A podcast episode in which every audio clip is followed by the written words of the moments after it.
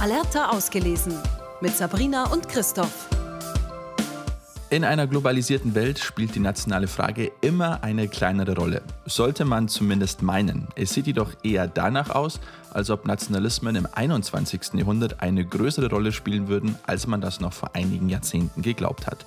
Grund genug also, sich mit dem Thema Nationalismus auseinanderzusetzen. Dazu haben Sabrina und ich zwei Bücher mehr als sonst gelesen, nämlich vier an der Zahl, über die wir nun ausführlich sprechen wollen. Sabrina, welche zwei Bücher wirst du heute vorstellen? Ich habe einmal von George Orwell über Nationalismus gelesen, das 2020 erstmals auf Deutsch erschienen ist, was ich total interessant finde, weil geschrieben hat Orwell dieses Buch 1945, also nach Ende oder bei Ende des Zweiten Weltkriegs.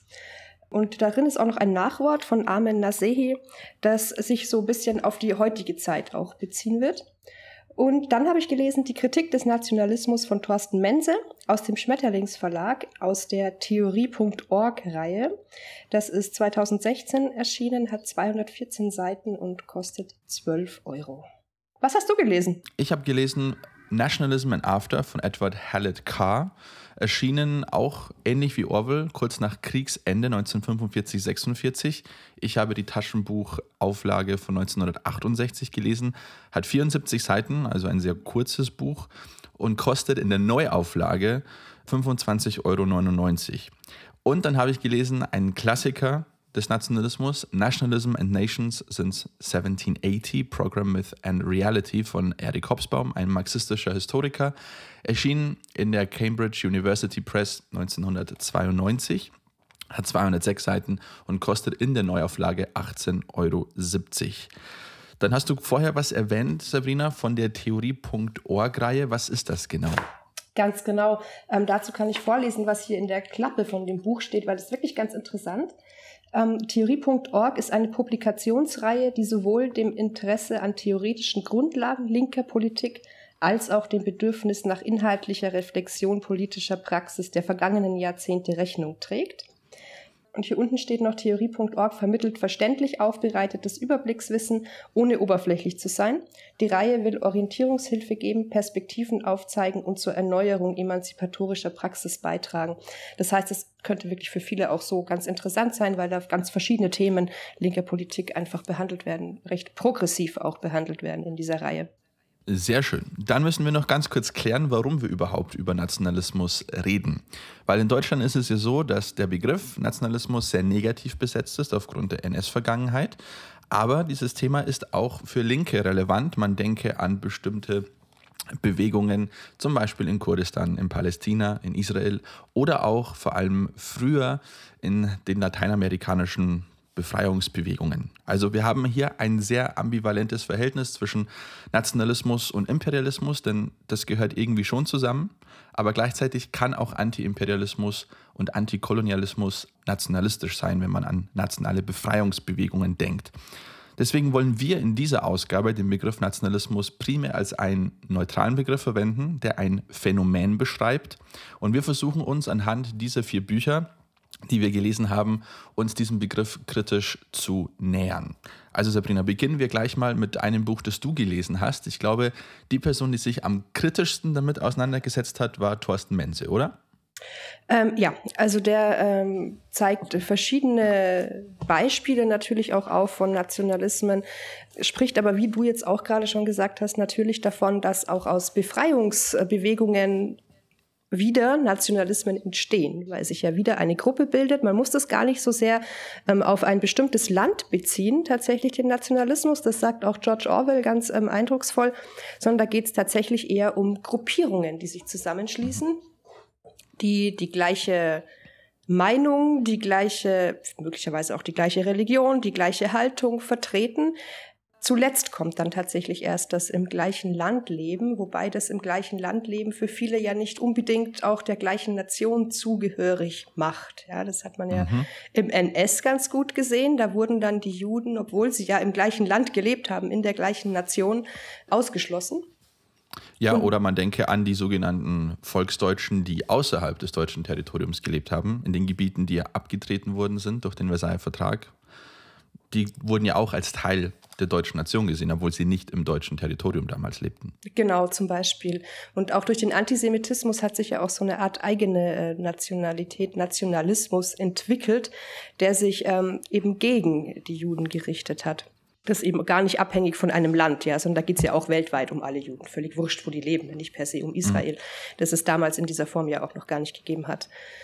Genau, und Thorsten Wense spricht da tatsächlich auch von einer imaginierten kulturellen Homogenität. Und das glaube ich, gerade am Beispiel Deutschland sieht man das auch wieder sehr gut, ja, weil was ist denn deutsche Kultur? Ja, das ist im Norden Deutschland etwas ganz anderes als in Bayern zum Beispiel. Also man kann das gar nicht irgendwie an einer kulturellen Homogenität festmachen, dieses nationale Gefühl, diese gemeinsame Kultur, weil es die eigentlich gar nicht gibt. Also das wurde mehr so, da wird ja auch heute noch, wenn man mal ganz ehrlich ist, so ein bisschen imaginiert geschaffen ja, also es gibt ja einen wunderbaren Satz in dem Buch von Eric Hobsbawm, der da eben auch auf dieses Thema anspielt. Im Endeffekt kann alles eine Nation sein, das eine Nation sein will. Also da geht er zum Beispiel auch auf England ein, dass man theoretisch sagen könnte, na gut, die, die in Cornwall leben, warum könnten die keine Nation sein? Wenn sie sagen, wir sind, wir identifizieren uns so und man versucht das irgendwie dann auch aus einer gemeinsamen Historie rauszumachen oder sprachlich das irgendwie zu begründen, weil man vielleicht eine bestimmte Art des Englischen spricht, das zwar auch unter Englisch fällt, aber man könnte immer argumentieren, ja, aber wir sind hier ein bisschen anders, dann könnte man hier auch eine Nation sehen, theoretisch. Also auch Hobsbawm sagt, dass alle Nationen und alle Nationalismen eigentlich künstlich und menschengemacht sind. Und das ist ein starker Kontrast zu dem, was hier die NationalistInnen selber behaupten, weil sie sagen ja, die Nation ist natürlich gewachsen und auch etwas Organisches. Und hier sieht man ja auch, warum es so einfach war für den Faschismus dann im 20. Jahrhundert da anzuknüpfen am Nationalismus, weil sie ja auch immer von diesem Organischen ausgehen. Darüber haben wir ja bei der Sprache, in dem Sprache-Podcast schon drüber gesprochen. Das hat ja auch Viktor Klemperer zum Beispiel analysiert. Und bei Hobsbawm hat er eben oder hat sich die Frage gestellt, was ist denn überhaupt eine Nation? Und da hast du schon auch ein paar Punkte ähm, erwähnt. Zum Beispiel die linguistische, du hast über die kulturelle gesprochen, da gehört ja die Sprache mit dazu. Also es geht um eine linguistische Homogenität zum Beispiel oder um eine ethnische Homogenität. Oder man argumentiert, wir haben halt eine gemeinsame Geschichte. Und deswegen sind wir in irgendeiner Form eine Gruppierung, die sich als Nation begreift. Das ist aber ein irgendwo sehr moderner Nationalismus bzw. Nationenbegriff. Inwieweit ähm, spricht denn Mense über die Entstehung des Nationalismus im 18., 19. Jahrhundert. Genau, da fängt ähm, Mense an und eigentlich äh, spricht er da hauptsächlich dann eben über die Französische Revolution, über den, ähm, ja, die Überwältigung, sag ich jetzt mal, ähm, des Klerus und des Adels auch und eben die Umstrukturierung zu einem Staat, der vom Volk auch ähm, Volk, da sind wir ja schon wieder bei so einem Wort, ja, was eine Nation ausmacht, ähm, tatsächlich, ähm, die Bevölkerung, sagen wir lieber die Bevölkerung, ähm, bestimmt wird und geleitet wird. Und da ist natürlich so ein bisschen der Punkt, dass da eine Art Vakuum entsteht, weil wenn wir jetzt den, was es davor als Führungspositionen gab, eben den Klerus und den Adel, wenn das wegfällt, wer ist dann da? Was ist dann da das Überstehende? Und da hat man dann die Nation ähm, gebildet und daraus ist der Nationalismus wohl historisch entstanden. Oder siehst du das anders? Sehen deine Historiker das anders oder ist das so der, der Punkt, wo es passiert ist? Nein, es ist sehr, sehr ähnlich. Also französische Revolution wird so als der Hauptpunkt äh, oder der Haupthistor das haupthistorische Ereignis erwähnt, in dem dann der Nationalismus entsteht und auch die Idee der Nation. Wobei man das zu diesem Zeitpunkt, K. spricht von diesen drei Phasen des Nationalismus. In der ersten Phase, wo eben die Nation durch den Souverän definiert wird. Wir denken an den Absolutismus, an äh, Ludwig XIV., der Staat bin ich. Das heißt, die Idee war, wenn es dem Monarchen gut geht, dann geht es der Nation gut. Das war einfach identisch. Und dann kam es aber durch die Revolution zu diesem Bruch mit diesem absolutistischen Denken. Und dann wurde eben, du hast es erwähnt, durch dieses Vakuum, das entsteht, man kann das durchaus auch als einen Demokratisierungsprozess sehen, in dem einfach die Souveränität die vorher nur der König oder der Monarch inne hatte, auf das Volk oder auf die Bevölkerung übertragen wurde. In dem Fall vor allem auf die Bevölkerung, die etwas besitzt, auf das Bürgertum. Und das ist ja durchaus ein progressiver, ein Demokratisierungsprozess, in der National Nation und Nationalismus vor allem bedeutet, dass jetzt die Souveränität bei mehreren Personen liegt und die selbst entscheiden können, was für sie richtig und was für sie falsch ist.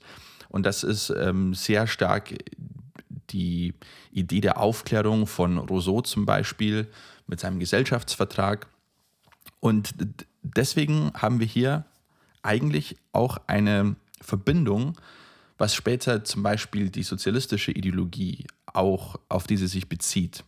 Wir haben in der Französischen Revolution und vor allem im jakobinischen Sinne, den man auch heute noch in der französischen Linke kennt oder merkt, dass es diesen Zusammenhang gibt zwischen einerseits dieser nationalistischen Volkssouveränität und auf der anderen Seite diese sozialistische Ideologie, wie sie dann später entstanden ist. Bei der französischen Linke ist es in der Geschichte sehr interessant, weil die eigentlich immer sehr nationalistisch gedacht haben. Das hat man 1870 gesehen im preußisch-französischen Krieg oder im deutsch-französischen Krieg.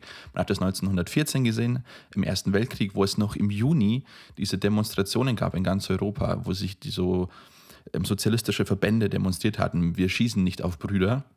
Das hat nicht sehr lange gehalten im Juli, weil im August dann der Krieg ausgebrochen ist und plötzlich war man nicht nur in Frankreich, auch in Deutschland, waren sehr viele aus den sozialistischen Reihen plötzlich auch auf diese nationalistische Idee eingeschworen, so wir müssen unser Land verteidigen. Und es hat in Frankreich auch 1940 funktioniert bei der französischen Linke. Sie waren, haben sich immer Teil dieses nationalen Verteidigungskomitees gesehen. Ähm, und es stand vollkommen außer Frage, dagegen die Nation irgendwie zu, zu argumentieren. Also man sieht schon in der französischen Revolution, dass es da diese Verbindung gibt, die später dann sehr relevant wird. Ja, da erwähnt Thorsten Menze auch, dass ähm, das ja früher die Partei Front National war, die links war aber ja eben auch nationalistisch.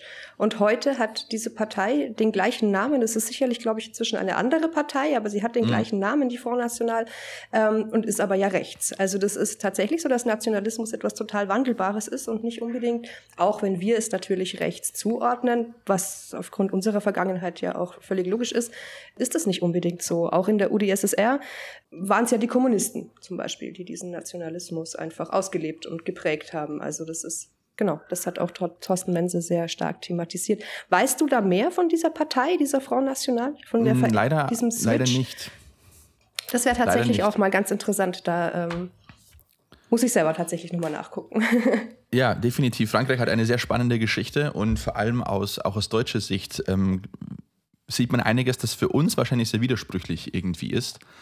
Aber es ist einfach eine andere und eigene Geschichte wo das dann auch wieder irgendwo Sinn ergibt. Was aber ganz wichtig ist zu verstehen, weil wir gerade darüber gesprochen haben, dass Nationalismus am Anfang durchaus etwas Progressives war. Man darf auch nicht vergessen, dass viele Konservative und viele Traditionalisten gegen Nationalismen waren, weil Nationalismus für sie bedeutete, was in der Französischen Revolution passiert ist. Nämlich in dem krassesten Fall, die haben ja den eigenen Monarchen enthauptet. Das bedeutet für sie Republik, das bedeutet für sie Chaos. Und der Wiener Kongress 1815 ist, glaube ich, so der perfekte Ausdruck von dieser konservativen, traditionalistischen Elite, die sich ja vollkommen gegen die Nationalismen gewehrt haben, sondern sie wollten eigentlich wieder so einen Status quo erstellen, so vor 1789, aber mit leicht modifizierten Grenzen. Aber man wollte wieder so eine, eine, ein Gleichgewicht herstellen. Und da war nie von irgendwelchen Republiken oder so die Rede oder dass wir jetzt da die Grenzen ziehen müssen nach Ethnien, nach Sprachen oder so, sondern das war ein vollkommen fremdes Konzept. Es war ein anderes Mindset. Da ging es einfach nur darum, wir müssen unsere Gebiete möglichst weit vergrößern das bedeutet mehr Einwohner, das bedeutet mehr Steuerzahler. Da ging es gar nicht darum zu sagen, wir wollen irgendwie das so homogen wie möglich haben. Da ging es eigentlich nur um absolute Zahlen. Und das änderte sich dann im Laufe des 19. Äh, Jahrhunderts, weil man dann durch die Industrialisierung plötzlich die wirtschaftliche Kraft viel, viel äh, wichtiger war, als jetzt nur irgendwie in einem Feudalstaat möglichst hohe Anzahl von einer bäuerlichen Klasse zu haben, die dann Steuern zahlen. Aber dazu kommen wir dann ähm, später. Wie beschreibt denn Menze weiter? Wie ist, hat sich der Nationalismus entwickelt von der Französischen Revolution ins 20. Jahrhundert? Ja, also das ist so, dass er ihn natürlich dann ähm, beschreibt als etwas, was nötig war, um den Kapitalismus sich entwickeln zu lassen und entstehen zu lassen, so wie er auch ist in der heutigen Zeit und aufrecht zu erhalten, weil durch die Nationen, die dann ja weltweit so entstanden sind, ähm, einzelne Handelspartner auch entstanden sind und man das Ganze eben nicht global hat, was man sich ja heute immer wünscht eigentlich, auch durch die Globalisierung, aber so würde der Kapitalismus dann gar nicht mehr funktionieren. Das ist das, was Mense da tatsächlich ähm, beschreibt. Und so hat es wohl auch angefangen. Also die Weiterentwicklung schon seit nach, also seit nach der Französischen Revolution, ähm, dass es da eben darum ging, diese einzelnen Handelspartner zu stärken und ja, zu handeln, Geld zu machen, wie du jetzt auch gerade schon gesagt hast, die größere Nation, mit denen es geht um Geld, um Steuerzahler, ja. Das, äh, es geht immer irgendwo um Geld und um Gewinn.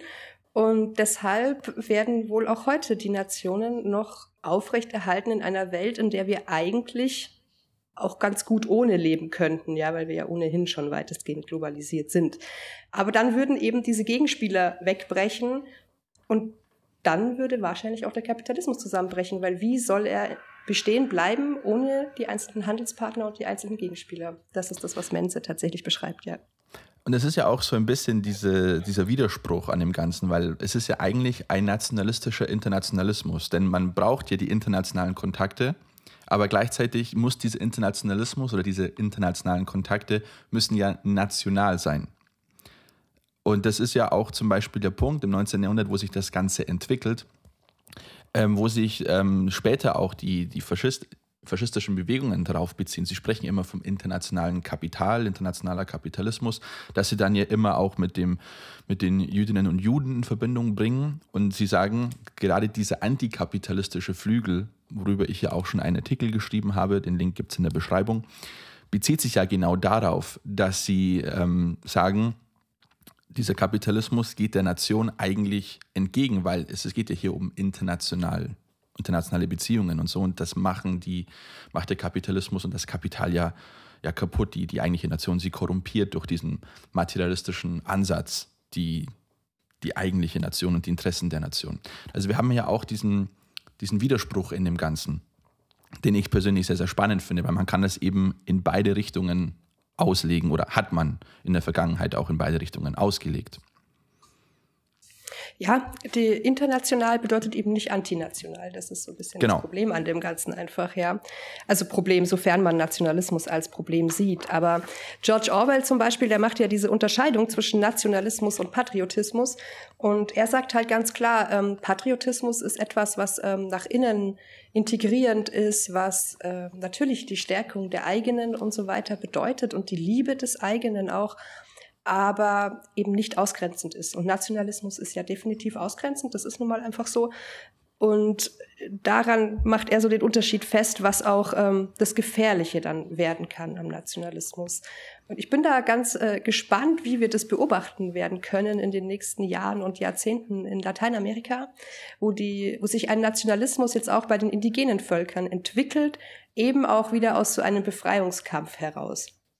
Mhm. Und die sind ja wirklich so völlig unbeschrieben mit solchen Dingen, ja, weil sie ja wirklich aus dem Leben in der Natur herauskommen. Und das ist, glaube ich, ganz spannend jetzt zu sehen, wie gehen die damit um, mit solchen Entwicklungen, die ja automatisch entstehen in solchen Kämpfen, ob man das jetzt will mhm. oder nicht, oder ob das beabsichtigt ist oder nicht.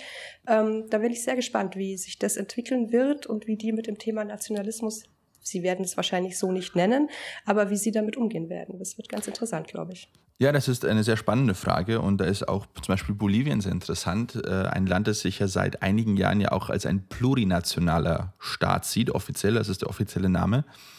Und das ist ähm, sehr spannend, ob da andere lateinamerikanische Länder eine ähnliche Richtung einschlagen werden oder ob es vielleicht sogar mal zu Separationsbewegungen kommen könnte. Das ist definitiv sehr, sehr spannend. Weil du gerade den Patriotismus angesprochen hast, bei Hobsbawm geht es bei dem Patriotismus vielmehr um die Idee, die mit einer Nation in Verbindung steht und die man dann verteidigt. Auch hier wieder die französische Revolution als Beispiel.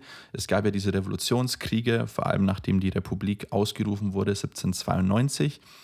Und da ging es eben darum, dass die Patrioten versucht haben, diese Idee der Revolution, dieses, des Republikanismus, des Liberalismus eben in der Welt zu verbreiten.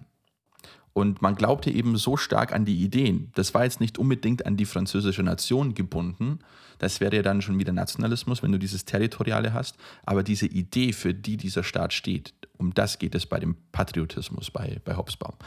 Aber natürlich kann man auch argumentieren mittlerweile, dass sich das ein bisschen geändert hat. Und ich finde, gerade in Deutschland, dass zwischen Patriot und Nationalist oft relativ wenig Unterschied besteht, wie es wir im, im, deutschsprachigen Raum, vor allem in Deutschland, verwenden. Ich weiß nicht, ob du das ähnlich siehst, aber mir kommt es oft so, so vor. Ja, ja, das sehe ich auf jeden Fall ähnlich. Und es ist ja auch so, dass der Patriotismus auch ohne weiteres sehr schnell in den Nationalismus kippen kann. Ja, also das ist ja wirklich was, wo die Grenzen sehr schwimmend sind, sage ich jetzt mal. Was ja auch viel mit, man braucht ja nur mal an die Fußballspiele denken. Ja, man hat die Nationalmannschaft und schwenkt fleißig die Nationalflagge. Ähm, gibt sich aber selber natürlich als Patriot aus. Das ist natürlich alles nur patriotisch, maximal auf gar keinen Fall nationalistisch. Schwierig. Es ist da schon schwierig, tatsächlich, ja. Ich glaube, dass das, ähm, sich das, das eine das andere sowieso nicht ausschließt und dass der Patriotismus ganz, ganz schnell kippt in den Nationalismus und dann wirklich ausgrenzend gegen andere wird. Ich weiß, in Spanien zum Beispiel ist es schon so, dass man verwendet hier die Begriffe generell ein bisschen anders. Also der Patriotismus wird auch von den, der spanischen Linken sehr häufig verwendet, vor allem in Bezug auf so nach dem Motto, ein echter Patriot, der kümmert sich um das Wohl der Menschen, die hier leben und nicht irgendwie, sind nicht irgendwie korrupt oder solche in, in diese Richtung. Sehr populistisch wird hier der Begriff Patriotismus verwendet. Und der Begriff Nationalismus wird vor allem auf die Regionen Katalonien, Baskenland und Galizien verwendet. Also da gibt es zum Beispiel in Katalonien sprach man lange während dieses Konflikts um 2017 rum von Nacionalistas und Constitucionalistas, also diejenigen, die auf den Füßen der Verfassung stehen. Das waren eigentlich auch Nationalisten, wenn man ganz ehrlich ist. Sie haben halt einen spanischen Nationalismus vertreten und die anderen werden immer als so die katalanischen NationalistInnen geframed. Aber eigentlich, und das ist ja auch spannend, haben wir es hier mit zwei verschiedenen Nationalismen zu tun. Der eine Nationalismus definiert halt den spanischen Staat so, dass diese Regionen, die unabhängig werden wollen oder die selber einen Nationalismus haben, als Teil des spanischen Staates oder des spanischen, der spanischen Nation, sie erkennen gar nicht an, dass es da auch andere ähm, Identifizierungsmöglichkeiten gibt. Und dann hat man eben dann diese Nationalismen in diesen Regionen, die eben sagen, nein, wir sind eben nicht Teil der spanischen Nation, wir konstituieren eigentlich was eigenes. Das ist eben sehr spannend, und auch irgendwie das Absurde an den Nationalismen, weil man glaubt, wenn man sich so ein bisschen reinliest, so, das ist alles, ja klar, die definieren sich so, die anderen definieren sich so, wir haben alle unterschiedliche Nationen, aber dass es so viele Überschneidungen gibt und dass es auch Menschen gibt, die vielleicht mehrere Identitäten in sich tragen, das wird immer ein bisschen vernachlässigt bei der ganzen Diskussion. Und ich merke das auch historisch zum Beispiel durch den Versailler Vertrag, wo es dann zum Beispiel Österreich-Ungarn komplett auseinander gerissen wurde. Wir hatten all diese unterschiedlichen Völker, hieß es damals, Selbstbestimmung der Völker, der große Begriff. Aber die waren sich ja selber zum Teil uneinig, welche Region jetzt zu welchem Volk genau gehören sollte. Man merkt es ja bis in die Gegenwart. Wir hatten in den 90er Jahren den Jugoslawienkrieg. Wir haben aktuell die, den, den Krieg in der Ukraine, wo es ja auch um Nationalismen geht. Wir haben den russischen Nationalismus, einen radikalen russischen, imperialistischen Nationalismus, der die Ukraine als Teil Russlands sieht. Und wir haben jetzt einen erstarkten ukrainischen Nationalismus natürlich auf der anderen Seite, der auch nötig ist, um das Land zu verteidigen. Und natürlich auch, um klar zu sagen, wir sind nicht Teil Russlands, wir sind was Eigenes, wir konstituieren eine eigene Nation. Und das finde ich ist so ein bisschen das Absurde an dem Ganzen, weil sich das so immer überschneidet und es eigentlich nichts so Objektives gibt, wo man sagen kann, ihr gehört dahin und ihr gehört dahin. Es ist alles sehr, sehr subjektiv und willkürlich irgendwie mal entschieden worden. Gerade auch, was die so dieses Patriotismus- und Nationalismus-Ding angeht, da habe ich dann sofort an Schweden gedacht und dachte mir so, ja, mhm. gut, die Schweden, das sind halt welche, die haben einfach gerne vor jedem Häuschen ihre Schwedenflagge hängen und in jedem Garten wird die einfach aufgezogen und die sind einfach sehr verbunden mit ihrem Land und ja, aber das ist ja nur patriotisch. War so mein erster äh, intuitiver Gedanke. Und dann habe ich so ein bisschen überlegt, weil Orwell zum Beispiel auch in dieser Unterscheidung auch sagt, dass der Nationalismus einfach auch ähm, dadurch geprägt und erkennbar ist, dass es ihm auch darum geht, Gebiete zu erweitern, neues Gebiet zu beschlagnahmen, in die Nation mit einzuintegrieren. Genau, und dann sind mir erstmal die Wikinger eingefallen, dann ist mir der Dreißigjährige Krieg eingefallen. Dann ich mir so, okay, also eigentlich ist es nicht so. Ja, das mag heute so aussehen, dass die Schweden ganz brav in ihrem Land sitzen mit ihrem Fähnchen vorm Haus das war in der Vergangenheit nicht so. Also kann man das eigentlich auch nicht so als reinen niedlichen Patriotismus abtun, sondern es ist sehr wohl schon auch nationalistisch, auch wenn in Schweden selbst ähm, das auch die Sozialdemokraten lange Zeit waren. Klar, Schweden hat jetzt auch eine sehr rechte Regierung, aber in der Vergangenheit waren die ja sehr sozialdemokratisch, die aber auch sehr nationalistisch waren. Einfach. Das darf man hm. nicht ja, darf man nicht vergessen, man tut es aber im ersten Moment immer so. Also der erste Moment war wirklich so, ach ja, aber das ist ja nur, die haben ja da nur ihr Fähnchen. Naja, wenn man so ein bisschen weiter dahinter schaut, ist es eben doch wieder anders. Und das ist eben dieses schnelle Kippen einfach von dem einen in das andere. Das sieht man da auch ganz deutlich. Ja, definitiv. Und das ist auch das, was ich persönlich oft so erschreckend finde, wenn man eben hier in Spanien sich mit der Linken beschäftigt, weil einfach ein Nationalist oder ja, wie gesagt, patriotisches Vokabular vorherrscht und auch in Bezug auf, man hat hier sehr enge Verbindungen und sehr großes Interesse an dem, was in Lateinamerika passiert. Und da ist man eigentlich unverhohlen nationalistisch. Man würde es wahrscheinlich selber nie so, so betiteln und das, die Linken sind ja auch sehr gut darin, oft dann einfach andere Begriffe zu finden. Nennen wir es eben nicht kubanischen Nationalismus, sondern wir haben es hier mit einem Befreiungskampf, einen antiimperialen, antikapitalistischen Befreiungskampf zu tun. Deswegen haben wir überall äh, Kuba-Fahnen oder Bilder von Fidel Castro und Che Guevara. Natürlich ist es auch eine Form von Nationalismus. Nur man muss das anders framen, weil gerade dieser Teil der Linken sich natürlich sehr stark auf den Internationalismus, internationale Solidarität bezieht. Und das ist ja auch das Spannende an dem Ganzen, warum die Linke überhaupt historisch gesehen den Internationalismus ähm, so für sich entdeckt hat, so als Gegenbeispiel des Nationalismus. Das liegt einfach daran, dass durch die Industrialisierung eben diese Arbeiterinnenschicht entstanden ist und die ja kaum politische Teilhabe hatten. Denn damals war es ja so, dass du eigentlich nur politisch irgendwie Rechte hattest, wenn du auch etwas besitzt hast. Und die hatten einfach nichts. Es war besitzlose, eine besitzlose Schicht, soziale Schicht. Und deswegen war es für sie auch weniger interessant, irgendwie national zu denken, sondern sie haben sich vielmehr damit identifizieren können, wie es anderen Personen in anderen Ländern in einer ähnlichen Situation geht. Deswegen ja Proletarier, alle Länder ähm, vereinigt euch. Und das war eben der Gedanke auch aus der materialistischen Sicht heraus, dass eben die, die materiellen Umstände dein Bewusstsein eben erstellen und du dich natürlich viel näher einer Person fühlst, die in einer ähnlichen Situation ist, in einer ähnlich misslichen Lage ist, als jemand, der irgendwie im gleichen Territorium lebt, aber halt viel mehr Geld hat als du und das Leben genießen kann, während du halt für ihn schuftest. Deswegen ist es auch historisch gesehen sehr interessant, warum sich in der sozialistischen Bewegung dieser Internationalismus sich herausgebildet hat. Orwell hat ja die Hauptmerkmale nationalistischen Denkens herausgearbeitet, zumindest aus seiner Sicht. Und als erstes nennt er da die Obsession. Und damit hat er meiner Meinung nach natürlich nicht Unrecht. Ja, das, also er sagt, der Nationalist an sich, also ein leidenschaftlicher Nationalist, der redet eigentlich immer nur davon, wie toll seine Nation ist, sein Land ist, er ist. Und da kann man ihm, glaube ich, nur recht geben, weil das hört man ja wirklich andauernd und ständig von äh, Nationalisten. Als nächstes nennt er die Instabilität.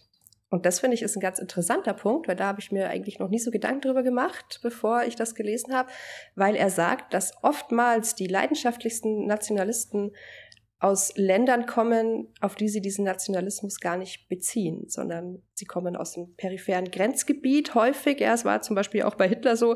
Mhm. Ähm, und nutzen ihren, diesen Nationalismus ganz ähm, opportun ihn dann auf ein Land zu projizieren, aus dem sie ursprünglich selber gar nicht kommen, obwohl das ja immer das ist, was viele NationalistInnen ähm, als das Nonplusultra verlangen. Man muss geboren sein in diesem Land und das am besten man muss bio-deutsch sein zum Beispiel, ja, also seit mhm. ganz viel zurückliegenden Generationen eigentlich aus diesem Land kommen. Die nationalistischen ähm, Regierungschefs kommen selten aus den jeweiligen Ländern. Und das ist tatsächlich was, was ich super spannend finde.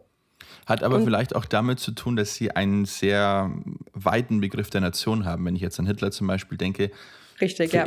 Er war natürlich, hat sich als Deutscher gesehen, obwohl er in Österreich geboren ist, weil damals generell so in der Zeit ähm, es ja auch diese pandeutschen Bewegungen gab, die waren zwar noch relativ klein, aber es gab ja auch dann nach Ende des Ersten Weltkrieges auch die österreichischen Sozialdemokraten zum Beispiel, die waren eigentlich auch immer sehr scharf drauf in der Ersten Republik so sich mit Deutschland zu vereinigen. Ja, das ist sicherlich auch die Erklärung dafür, warum das eben häufig Menschen aus dem peripheren Grenzgebiet ja. sind, weil es da einfach in, gerade in dieser Zeit, wo die Grenzen noch nicht so hundertprozentig festgemacht waren, es immer wieder mal so ein bisschen geschwankt hat auch. Das ist natürlich klar, ja. Und man darf vielleicht auch nicht vergessen, dass, ähm, jetzt nur mal kurz um auf Hitler zurückzukommen, ähm, dass sie das vielleicht auch als so eine Art schicksalhafte Begebenheit gesehen haben. Man denke an den ersten Satz von, von Mein Kampf, wo Hitler das ja genauso beschreibt. Es scheint mir so, ich kann es jetzt nur paraphrasieren, so als schicksalhafte Begebenheit, dass ich im Braunau am Inn geboren wurde, so ganz nah an der deutschen Grenze, so als wäre er der Auserwählte, der diese beiden äh, Länder vereinigen müsste. Ja, jetzt hast du das Wort Auserwählter äh, verwendet und für den hat er sich ja tatsächlich ohnehin gehalten, ja, was ich jetzt ja neulich in dem Buch äh, Teuflische Allmacht von Tilman Tarach gelesen habe, lesen durfte und das auch rezensiert habe. Da können wir den Link natürlich auch dann gerne in die Beschreibung posten. Die, da wird das ganz gut beschrieben, sein mhm. Auserwähltsein, ganz genau. ähm, und der dritte Punkt, den Orwell äh, den Nationalisten zuordnet oder nationalistischen Denkweise zuordnet, ist die Gleichgültigkeit gegenüber der Realität. Das ist was, was wir, glaube ich, auch total oft sehen, ja. Also gerade, ich kann nur für Deutschland sprechen, weil ich es hier halt am besten mitbekomme, live mitbekomme. Ähm, mit der Realität haben sie es nicht so sehr, die Nationalisten, die nationalistischen Bewegungen hier in Deutschland. Und das ist teilweise was, was ich wirklich sehr schockierend finde. Ja, das finde ich wirklich schockierend, weil ähm, die Realität ist nun mal, wie sie ist an vielen Stellen und ähm, können weder von, von Linken, von Antinationalen noch von Nationalisten geändert werden. Also die, manche Sachen sind eben, wie sie sind. Und das finde ich dann schon oft schockierend, wenn das so völlig ähm, verleugnet wird einfach, ja, und konsequent auch gelogen wird, sich selbst in die eigene Tasche gelogen wird und damit natürlich auch der Bevölkerung und ähm, das macht mich schon immer wirklich sehr baff, ja. Ich glaube, das hängt auch ein bisschen damit zusammen. Viktor Klemperer hat ja von dem Begriff fanatisch gesprochen, der ja gerade zur Zeit der Aufklärung etwas sehr Negatives war, weil das ja bedeutet, dass du dein, dein Hirn ausschaltest, deinen Verstand ausschaltest. Und ich glaube, dass das halt damit reinspielt, dass man einfach wirklich fanatischer Nationalist ist. Und du hast ja vorher von der Obsession gesprochen, das geht ja in die Richtung. Und dann ist man einfach nicht mehr empfänglich für das, was in der Realität vorgeht. Oder dass man auch mal ähm, reflektioniert oder kritisch ist mit dem, was eigentlich auch seine eigene Nation ausmacht, zu der man sich zugehörig fühlt. Richtig, das es ist ja auch oft so, dass da die Prinzipien, die man eigentlich vertritt, mhm. wenn es um die eigene Nation geht, dann plötzlich über Bord geworfen werden. Ja, also man kritisiert ganz viel an anderen, was die alles schlecht machen, aber wenn das im eigenen Land passiert, na ja, das ist halt dann nicht so schlimm. So. Das stimmt, ja. Dann sollten wir vielleicht noch ähm, zum Ende der Folge sprechen. Inwiefern sind denn jetzt die Nationalismen noch im 21. Jahrhundert äh, relevant? Dazu kurz ein, eine Einleitung, wie sie Hobsbawm geschrieben hat. Das Buch ist 1992 erschienen, in der Auflage, in der ich sie gelesen habe. Und das war kurz nach dem Zusammenfall der UdSSR. Und Hobsbawm geht eigentlich davon aus, dass Nationalismus eher eine geringere Rolle spielen werden. Und ich glaube, dass uns die letzten Jahre gezeigt haben, dass das eine falsche Einschätzung war. Kommt das in deinen Büchern in irgendeiner Weise vor, wie sich die Nationalismen entwickeln könnten in der Zukunft? Ähm, wie sie sich entwickeln könnten in der Zukunft, darauf hat tatsächlich keiner einen Blick geworfen. Ähm, der Einzige, der darüber spricht, über die Zukunft auch, das ist äh, Thorsten Menze natürlich, mhm. für den das natürlich einfach mit dem Kapitalismus immer noch zusammenhängt und weiterhin auch noch zusammenhängen wird, äh, weil man sieht es ja auch ganz gut, dass zum Beispiel die Krisen, nehmen wir jetzt die Corona-Krise, ist eine der aktuellsten, die wir noch gut in Erinnerung haben, alle, die Länder ja ganz unterschiedlich betroffen haben. Und da sieht man, dass eben Nationalismus eben doch noch eine Rolle spielt, einfach weil die Länder weltweit nicht gleich sind. Mhm. Das ist einfach ein wichtiger Punkt. Ja, wir sind nicht an der gleichen Entwicklungsstelle, wir sind alle nicht gleich reich, was wir auch wissen. Ähm, und eben solche Krisen betreffen uns einfach total unterschiedlich. Manche Länder deutlich schwerer natürlich, als es uns erwischt hat, obwohl wir selber es schon als sehr schlimm empfanden für uns. Andere waren da deutlich dramatischer dran. Und da ist es eben, das ist ein Punkt, wo der Nationalismus eben noch eine Rolle spielt, weil wir da diese einzelnen Nationen nicht wegleugnen können, tatsächlich. Ja, und das setzt Hobsbawm eigentlich auch an, weil seine Argumentation ist ja, dass in der zukünftigen Welt, wie er sich das so vorstellte, ist es so, dass vor allem kleinere Nationen und kleinere Staaten ähm, relativ wenig Chancen haben, überhaupt zu überleben. Das heißt, sie müssen sich sowieso in irgendeiner Form einem Bündnis anschließen. Und er argumentiert dann, dass die Tendenz eher zu den Supranationen gehen würde. Das ist in der Tat vielleicht eine mh, Idee, die sich vielleicht durchsetzen wird. Wer weiß, ob im 21. Jahrhundert noch oder vielleicht dann im nächsten. Zum Beispiel in Lateinamerika gibt es ja Versuche aktuell, eine monetäre Union einzugehen. Das heißt, auch hier näher zu rücken, so eine Art ähm, EU-Modell für Lateinamerika. Ist bisher, hat das nicht funktioniert. Man könnte auch vielleicht argumentieren, dass vielleicht auch die EU irgendwann sich zu einer richtigen Nation entwickelt, Wer weiß, ob es dahin gehen wird. Laut Hobsbawm wäre es aber eine logische Entwicklung, weil eben kleine Staaten, man denke zum Beispiel an den aktuellen Ukraine- und, und Russland-Krieg, weil zum Beispiel die Ukraine ja auch nur sich gegen Russland behaupten kann, weil sie unterstützt wird vom Westen. Und das ist eben genau seine Argumentation. Das heißt, es macht überhaupt keinen Sinn, dass es sich noch mehr kleinere Staaten irgendwie äh, bilden, weil die sowieso sich irgendwo eingliedern müssten, weil sie sonst nicht äh, bestehen könnten auf Dauer. Und ein anderer Punkt, den er erwähnt, warum der Nationalismus eher abnimmt, das hat viel mit der kulturellen und ethnischen Homogenität zu tun, die ja für viele Nationalistinnen so das Ziel ist. Er sagt, dass durch die Migrationsbewegungen diese Bildung homogener Einheiten eigentlich unmöglich gemacht wird. Und ähm, man hat zwar dann im, bei manchen NationalistInnen, gerade bei den Identitären, diese Idee des Ethnopluralismus, dass so jede Ethnie auf, so ihren Platz auf der Erde hat und da sollen sie auch bitte schön bleiben.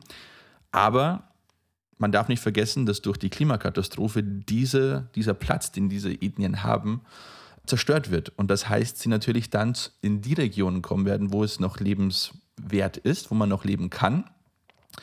Und deswegen ist jetzt so meine eher negative Voraussage für die Zukunft, dass durch diese Klimamigration hm, natürlich die Homogenität weiter bedroht wird. Viele sehen das als Bedrohung. Ich persönlich sehe das weniger als Bedrohung. Für mich ist das äh, das Multikulturelle und Heterogene.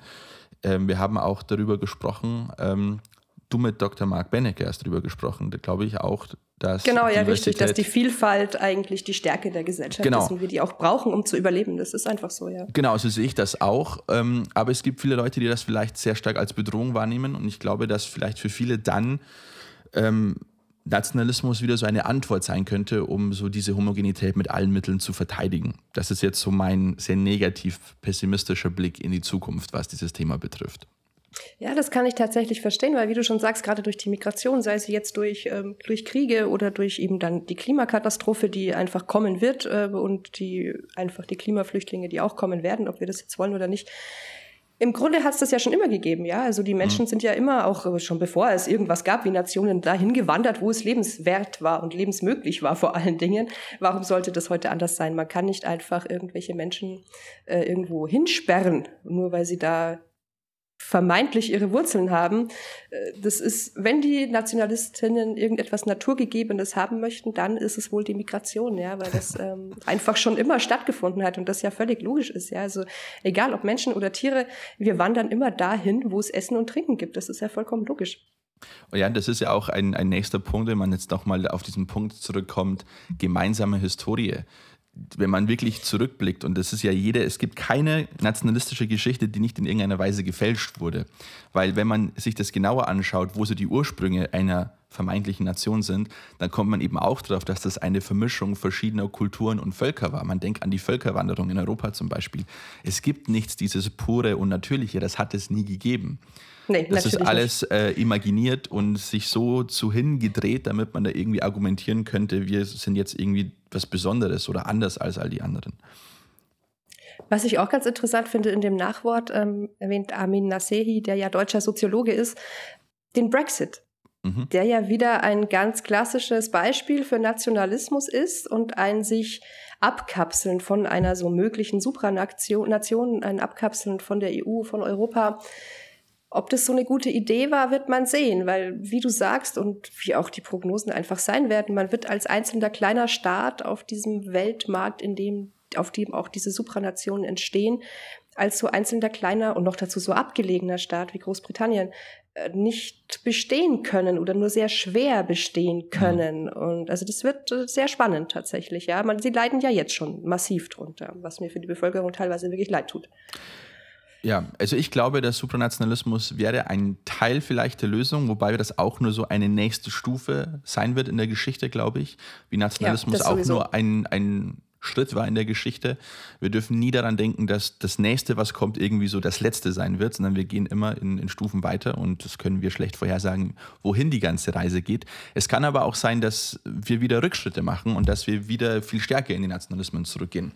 Und ähm, ja, wie gesagt, Supranationalismus ist für mich Teil der Lösung, aber halt sehr schwer umzusetzen, weil du natürlich auch ein entsprechendes Bewusstsein dafür brauchst. Jetzt ganz konkretes Beispiel in Europa, wenn wir in diese, wenn wir dahin kommen wollen, dass die, dass Europa eine Nation wäre oder eine Supranation, wie ein, ein Land, das föderal eingeteilt ist, dann müsste man es schaffen, dass sich die Menschen auf diesem Gebiet auch als EuropäerInnen sehen, primär. Und davon sind wir halt sehr, sehr weit entfernt. Wir können hier als Schlusswort äh, das Zitat von Thorsten Mense nehmen, der hier sagt, der Nationalismus ist ein psychologisches Rauschgift, wobei er dieses psychologische Rauschgift von Max Horkheimer abgeschrieben hat, ähm, das im modernen Zeitalter die Religion als Herrschaftsinstrument ersetzt.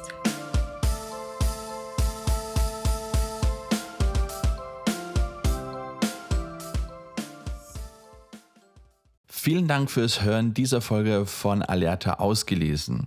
Weitere interessante Beiträge und Interviews findet ihr auf unserer Homepage www.alerta.blog. Auf unserem anderen Podcast-Channel Alerta Gespräch gibt es aktuell ein Interview über nichts. Interessiert? Dann schaut rüber zu Alerta Gespräch. An den Mikrofonen waren Christoph Pleininger und Sabrina Teifel.